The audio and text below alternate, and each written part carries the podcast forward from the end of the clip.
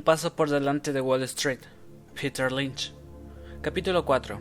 ¿Cómo superar la prueba del espejo? La primera pregunta que yo haría sobre una acción no sería del tipo ¿es General Electric una buena inversión? Aunque General Electric fuera una buena inversión, eso no quiere decir que uno deba tenerla en cartera. No tiene sentido estudiar la sección financiera del periódico si uno no ha hecho antes el ejercicio de mirarse en el espejo más cercano. Antes de comprar nada, hay que responder a tres preguntas. 1. ¿Soy propietario de una casa? 2. ¿Necesito dinero? 3. ¿Poseo las cualidades personales que me llevan al éxito en bolsa? Si una acción es buena o mala inversión para usted depende más de sus respuestas a estas tres preguntas que de nada que pueda leer en The Wall Street Journal. 1. ¿Soy propietario de una casa? Como dirían en Wall Street, una casa. ¡Qué gran negocio! Antes de invertir un céntimo en acciones, usted debería considerar la posibilidad de comprarse una casa, pues una casa es después de todo una buena inversión que más o menos todo el mundo está capacitado para hacer. Estoy seguro de que habrá excepciones, como casas construidas sobre un cimiento o casas en barrios de moda, cuyo precio puede caer en picado, pero en 99 casos de cada 100, una casa le hará ganar dinero. ¿Cuántas veces ha oído a un amigo o conocido lamentarse? ¿Qué mala inversión he hecho con mi casa? Apuesto a que no muchas. Millones de aficionados en el mundo de la inversión inmobiliaria han hecho estupendas inversiones con sus casas. A veces se dan casos de familias que deben mudarse rápidamente y no tienen más remedio que vender a pérdida, pero es rara la persona que logra perder dinero en una residencia tras otra, como sí ocurre habitualmente con las acciones. Más rara aún es la persona que lo pierde todo con su casa al descubrir un día que el edificio se ha declarado en quiebra o que ha dejado de existir como es el triste destino de muchas acciones. No es ningún accidente que personas que invierten de forma genial en sus casas se comportan como idiotas en la bolsa. Con las casas todo va a favor del propietario. Los bancos permiten adquirir una casa con un adelanto del 20% y a veces menos incluso, lo que supone una notable capacidad de apalancamiento. Es cierto que también se puede comprar acciones con un adelanto del 50%, lo que en el sector se conoce como comprar sobre margen. Pero cada vez que una acción comprada sobre margen pierde valor, hay que poner más dinero. Eso no ocurre con una casa. Nunca hay que poner más dinero si el valor de mercado baja, por más que la casa esté situada en una zona petrolera deprimida. El agente inmobiliario nunca llama a medianoche para decir hay que poner 20 mil dólares antes de la mañana a las 11 de la mañana o bien vender dos dormitorios, como les ocurre habitualmente a los inversores que compran acciones sobre margen. Esta es otra de las grandes ventajas de tener una casa. Gracias al apalancamiento, si usted compra una casa de 100 mil dólares por un adelanto del 20% y el valor de la casa se incrementa un 5% anual, está obteniendo una ganancia del 25% sobre su adelanto, el interés del préstamo se deduce de impuestos. Haga lo mismo en la bolsa y pronto tendrá más dinero que Bones Pickens. Por si esto fuera poco, disfrutar de una deducción federal en los impuestos locales sobre bienes inmobiliarios, la casa es una cobertura perfecta contra la inflación y un refugio estupendo durante una recesión, por no hablar de lo bueno que es tener un techo sobre la cabeza. Por último, si usted decide vender su casa y obtener liquidez, puede reinvertir el resultado en una casa más grande para evitar pagar impuestos sobre sus beneficios. La progresión habitual que siguen la mayoría de personas en materia inmobiliaria es como sigue. Primero compran una casa pequeña, luego una casa de tamaño medio y finalmente una casa más grande, que a partir de cierto momento ya no necesitan. Cuando los niños se van, venden la casa grande y se mudan a otra más pequeña, embolsándose un buen beneficio por el cambio. Dichos beneficios están libres de impuestos, pues en un alarde de compasión el gobierno concede una excepción de impuestos por beneficios ligados al domicilio habitual una vez en la vida. Eso no ocurre nunca con las acciones, que soportan tantos impuestos y tan frecuentemente como sea posible. Así pues, usted puede pasarse 50 años comprando casas sin pagar impuestos y culminar la jugada con aquella compasiva excepción Y si hay que pagar algún impuesto a estas alturas, usted se encontrará ya en un tramo fiscal más bajo, de modo que no será tan terrible. El viejo refrán de Wall Street, nunca inviertas en nada que coma o que necesite reparaciones, es muy válido cuando se trata de caballos de carreras, pero una perfecta bobada cuando hablamos de casas. Hay otras razones importantes para invertir antes en casas que en acciones. Es improbable que usted salga corriendo de su casa para leer en la sección inmobiliaria del periódico del domingo brusca caída de los precios de las casas. El precio de cierre del viernes por la tarde no sale publicado en los clasificados ni se pasea por la parte baja de la pantalla de su televisor, y los telediarios no, le vienen con lista de las 10 casas más atractivas. Orchard Line 100 ha bajado un 10% hoy. Los vecinos no vieron nada extraño que explique tan inesperada caída. Las casas, como las acciones, tienen más probabilidades de ser rentables cuando se mantienen durante un largo periodo de tiempo, pero a diferencia de lo que ocurre con las acciones, es altamente probable que una casa sea propiedad de una misma persona durante varios años. Compare esta cifra con el 87% de las acciones de la Bolsa de Nueva York que cambian de manos cada año. La gente se encuentra mucho más cómoda en su casa que con sus acciones. Para deshacerse de una casa hace falta una furgoneta de mudanzas, pero solo una llamada telefónica para deshacerse de una acción. Por último, usted es un buen inversor cuando se trata de casas, porque sabe qué es lo que debe mirar en una casa, desde el desván hasta el sótano, y qué preguntas hacer. Esa es una competencia que se transmite de padres a hijos, Usted creció viendo a sus padres recoger información sobre los servicios públicos, las escuelas, el alcantarillado, las pruebas sépticas y los impuestos. Recuerda máximas del tipo Nunca compres la casa más cara de la manzana. Sabe reconocer barrios al alza y barrios a la baja. Puede pasear en un coche por una zona y sabe reconocer lo que está en proceso de reparación, lo que está abandonado, el número de casas pendientes de reforma.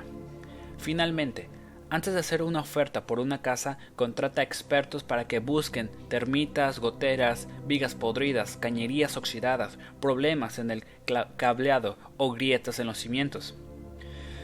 No es extraño que la gente gana dinero en el mercado inmobiliario y lo pierda en la bolsa. Se pasa meses escogiendo sus casas y unos minutos apenas escogiendo sus acciones. De hecho, dedica más tiempo a comprar un buen microondas que buscar una buena inversión. 2. ¿Necesito el dinero? Todo esto nos lleva a la segunda pregunta. Es recomendable examinar las finanzas familiares antes de comprar acciones. Por ejemplo, si deberá pagar la universidad de su hijo dentro de dos o tres hijos, no ponga ese dinero en acciones. Tal vez usted sea una viuda y su hijo, Dexter, actualmente en segundo de secundaria. Tiene opciones de entrar en Harvard, pero sin beca. Como sus recursos apenas dan para la matrícula, tiene la tentación de aumentar su patrimonio con algunas acciones conservadoras Blue Chip. En un caso como este, incluso comprar acciones Blue Chip sería demasiado arriesgado, salvo grandes sorpresas. Las acciones pueden ser muy predecibles en un plazo de 10 o 20 años, pero para saber si van a subir o bajar en 2 o 3 años, lo mismo da que lo que, lo que dedica lanzando una moneda al aire. Las blue chip pueden bajar de precio y mantenerse así durante 3 o incluso 5 años, de modo que si el mercado pisa una piel de plátano a Dexter, le va a tocar ir a la escuela nocturna. Tal vez usted sea una persona mayor que debe vivir de unos ingresos fijos o una persona joven que no soporta trabajar y quiere vivir de unos ingresos fijos de la herencia familiar. En ambos casos, manténgase alejado de la bolsa, hay toda clase de fórmulas complicadas para determinar qué porcentaje de sus activos debería invertir en bolsa, pero yo tengo una más simple, y es la misma para Wall Street que para las carreras de caballo. Invierta solo lo que pueda permitirse perder, sin que esa pérdida tenga un impacto sobre su vida cotidiana en un futuro próximo. 3. ¿Poseo las cualidades personales necesarias para ganar? Esa es la pregunta más importante de todas. En mi opinión, La lista de cualidades debería incluir la paciencia, la autoconfianza, el sentido común, la tolerancia al dolor, la apertura de mente, el distanciamiento, la persistencia, la humildad, la flexibilidad, la disposición a realizar investigaciones independientes, idéntica disposición a admitir errores y la capacidad de ignorar el pánico a su alrededor. En términos de sí, probablemente los mejores inversores se sitúan en algún punto entre el 10% más abajo y el 3% más alto. Los auténticos genios, me parece, están demasiado enamorados de sus elaboraciones teóricas y se sienten traicionados por el comportamiento real de las acciones, que es más banal de lo que ellos son capaces de imaginar. También es importante ser capaz de tomar decisiones en ausencia de información completa o perfecta. Las cosas casi nunca están claras en Wall Street, y cuando lo están es demasiado tarde para aprovecharse de ello. La mente científica que necesita tener todos los datos solo va a encontrar frustración aquí. Por último, es crucial la capacidad de resistir la naturaleza humana y las reacciones instintivas. Raro es el inversor que no alimenta la secreta convicción que tiene un don especial para adivinar los precios de las acciones o del oro, o las tasas de interés, a pesar de, que, a pesar de que la mayoría nos equivocamos una y otra vez. Resulta asombroso ver con qué frecuencia la gente se convence de que las acciones van a subir o la economía va a mejorar, justo cuando va a ocurrir lo contrario. Ejemplo perfecto de ello son las newsletters de asesoría de inversión, que optan habitualmente por el optimismo o el pesimismo en los momentos más inoportunos. De acuerdo con la información publicada por Investors Intelligence, que analiza las actitudes de los inversores a través de las newsletters, a finales de 1972, cuando las acciones estaban a punto de desplomarse, el optimismo estaba en su punto álgido y solo un 15% de los analistas mostraban actitudes pesimistas. A comienzos del rebote de la bolsa en 1974, las actitudes de los inversores estaban en su punto más bajo, y un 65% de los asesores temían que lo peor estaba aún por llegar. Antes de que el mercado entrara de nuevo en una tendencia bajista en 1977, los redactores de las newsletters volvían a ser optimistas, y solo un 10% manifestaba su actitud contraria. En 1982, en los inicios de un gran mercado alcista, el 55% de los asesores se mostraban pesimistas, mientras que justo antes de la gran caída del 19 de octubre de 1987, el 80% de los asesores había recuperado el optimismo. El problema no es que los inversores o asesores sean crónicamente obtusos o miopes, es que para cuando llega la señal el mensaje puede haber cambiado ya. Cuando se han filtrado un número suficiente de noticias financieras de signo positivo para que la mayoría de inversores se sientan confiados respecto a las expectativas a corto plazo, la economía puede estar a punto de sufrir un severo revés. ¿Qué otra cosa puede explicar el hecho de que un gran número de inversores, incluyendo a consejeros delegados y a otras personas con experiencia en el mundo de los negocios, se hayan mostrado más reacios a invertir en bolsa precisamente en los periodos en que las acciones han dado los mejores rendimientos y más propensos a hacerlo en los periodos en que éstas han dado los peores rendimientos. ¿Significa eso que el éxito del libro de Robbie Brata, La Gran Depresión de 1990, prácticamente garantiza una gran fase de prosperidad nacional? Resulta asombroso ver cuán rápidamente puede invertirse las actitudes de los inversores aun cuando la realidad siga siendo la misma. Una semana o dos antes del bache de octubre, los hombres de negocios paseaban por Atlanta, Orlando o Chicago, admirando los nuevos edificios en construcción y comentándose unos a otros. ¡Wow! ¡Qué boom más estupendo! Unos días más tarde, estoy seguro de que los mismos hombres de negocios miraban los edificios y decían Chico, aquí tienen un problema. ¿Cómo piensan vender todos esos apartamentos y alquilar todo ese espacio de oficina? Hay algo en la naturaleza de los seres humanos que los vuelve terriblemente inoportunos en la bolsa. El inversor incauto oscila constantemente entre tres estados emocionales preocupación, complacencia y capitulación. Está preocupado después de una caída del mercado o de alguna turbulencia en la economía, lo que le impide comprar buenas empresas o precios de ganga. Luego, cuando finalmente se decide a comprar a precios más altos, se deja arrastrar por la complacencia y está seguro de que sus acciones van a subir. Este es justo el momento en que debería estar preocupado y atento a los fundamentales, pero ocurre justo lo contrario. Cuando finalmente sus acciones tienen problemas con la crisis y los precios caen por debajo del precio de compra, capitula y vende de forma impulsiva. Hay quien cree ser un inversor a largo plazo, pero demuestra serlo hasta la siguiente caída importante, en cuyo momento se convierte inmediatamente en inversiones a corto plazo y vende soportando enormes pérdidas y a veces con beneficios minúsculos.